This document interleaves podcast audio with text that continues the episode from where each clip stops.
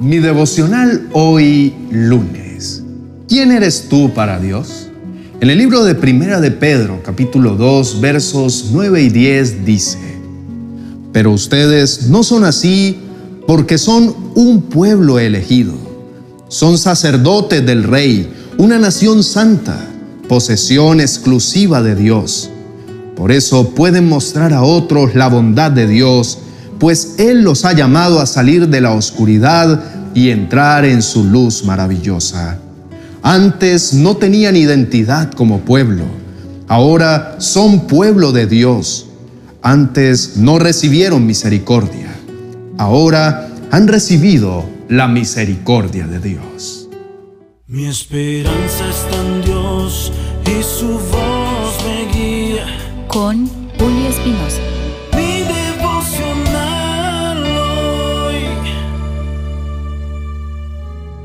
Te invito a reflexionar en esto. ¿Cuántas veces te has sentido indigno? Bueno, si lo analizas a conciencia, seguramente tu respuesta será muchas o todo el tiempo. Pero en este día quisiera hacerte entrar en razón acerca de lo que Dios quiere que sepas. Y es que te estás perdiendo de sus múltiples bendiciones por pensar que no eres digno de recibirlas. Y esa es una gran mentira del enemigo y padre de maldad en este mundo. Hoy, el Señor te invita a que recuerdes lo que eres en Él. Has sido llamado, su pueblo. Eres un grandioso miembro de su familia real. Eres un maravilloso sacerdote.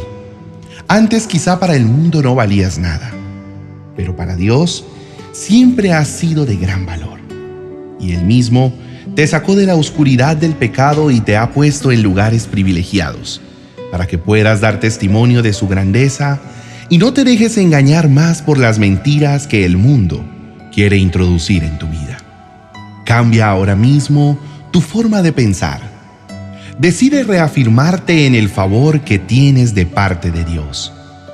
Toma la decisión de sentirte realmente un hijo de Dios Cree firmemente que eres merecedor de ese título porque Dios mismo te lo ha dado. Borra ya esa frase de no soy digno y piensa de ti mismo como Dios piensa de ti. No permitas por ningún momento que el enemigo siga acomodando mentiras en tu mente. Controla tus pensamientos, elígelos, no pierdas la dirección sobre ellos y más bien Grábate la identidad que tienes en Cristo Jesús. Nunca olvides lo que Él hizo por ti.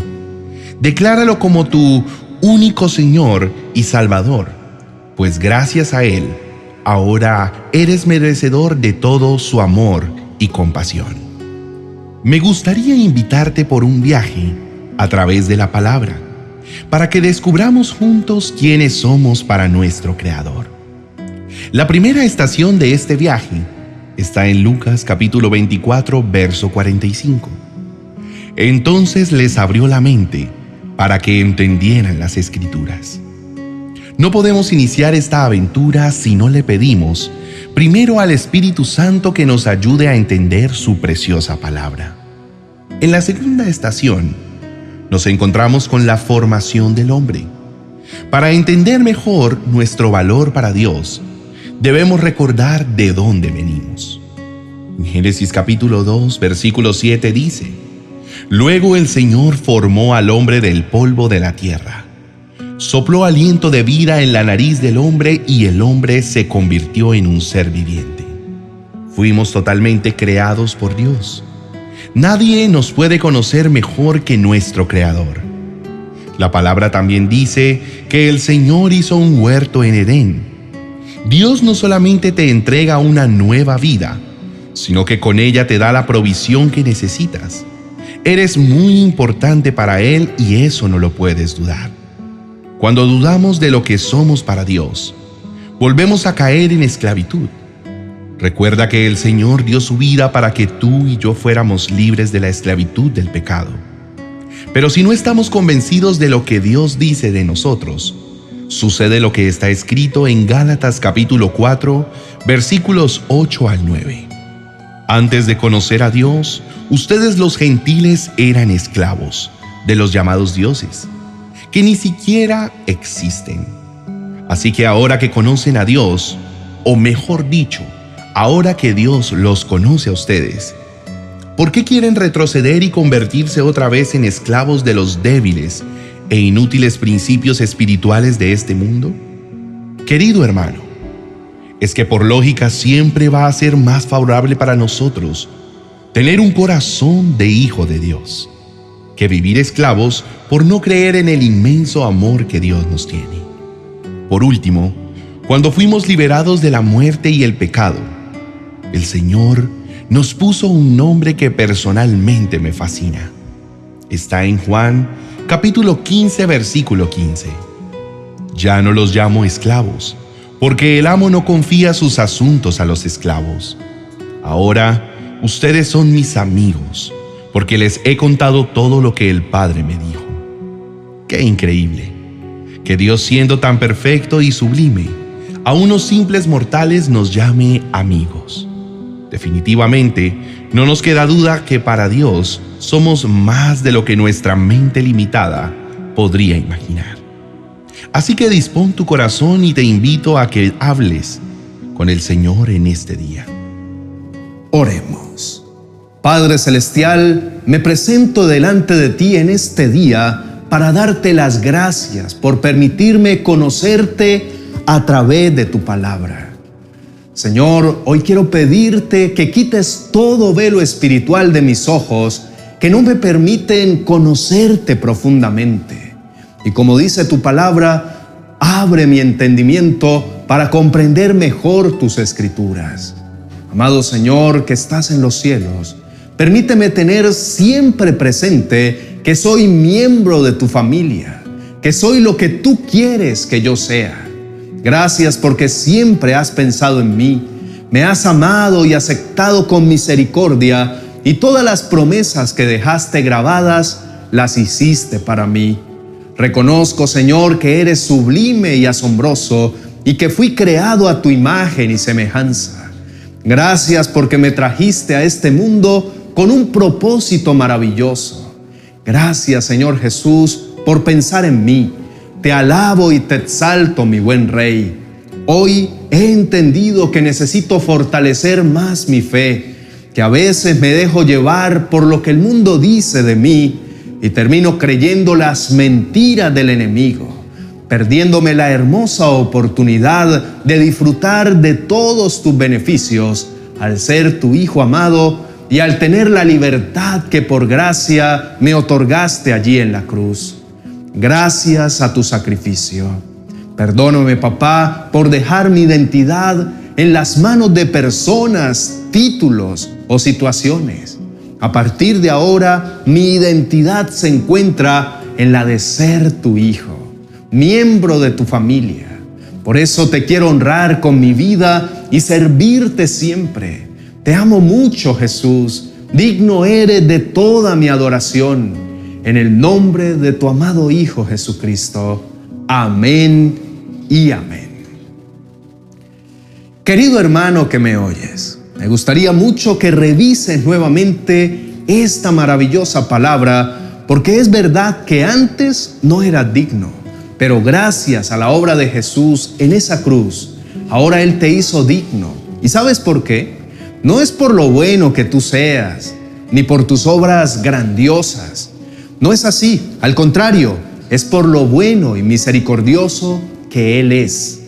Y porque Dios te ama tanto que entregó a su Hijo para que derramara su preciosa sangre y así tú pudieras tener una vida digna y diferente. Amigo mío, acepta en este día la misericordia de Dios. Acepta su bondad. Entiende que su amor y compasión por ti son inigualables. Eres su hijo y como tal eres merecedor de todas sus riquezas en gloria y de sus incontables bendiciones. Por eso te invito a que levantes tu voz y reconozcas que la gracia y el favor de Dios están sobre ti y créeme que esto te ayudará a cambiar radicalmente todos tus pensamientos. Dale gracias a Dios para que puedas gozar de la confianza y el perdón que te ha dado por medio de su Hijo. Y no vuelvas a dudar del amor que Él siente por ti. Ese amor que te restaura, te ayuda, te bendice y te levanta. Dios te ha elegido para que pertenezcas a su linaje y eso es más que suficiente y maravilloso. ¿Qué más podrías desear? ¿Qué más podrías pedirle a la vida? Si ya has entendido esta promesa, entonces ten siempre presente que eres el anhelo del corazón del Padre y que su mano siempre está extendida para ayudarte y rescatarte de cualquier lugar donde te encuentres, que eres digno y merecedor de su amor y de todo lo bueno y grandioso que Él ha destinado para ti desde ahora y para siempre. Querido hermano, nunca olvides que eres miembro de la familia de Dios. Eres su pueblo. Dios mismo te sacó de la oscuridad del pecado y te hizo entrar en su luz maravillosa. Ahora eres el pueblo de Dios y Él te ama mucho. Si este mensaje te gustó, estoy seguro que el vídeo que te dejo a continuación impactará tu vida en gran manera. Allí Dios te mostrará que al ser hijo de Dios, todos tus temores se van a ir en su poderoso nombre. Recuerda suscribirte y dejarnos un comentario. Te dejo el vídeo a continuación para que puedas escucharlo. Bendiciones. Hace unos días les contamos que estábamos trabajando en el devocional 2023.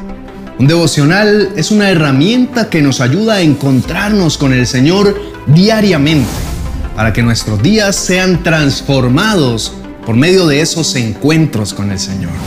Por eso hoy quiero compartirles que después de un esfuerzo de todo el equipo, ya se encuentra disponible el devocional en las manos del Maestro 2023. Una reflexión diaria y una oración te acompañarán a realizar tu devocional.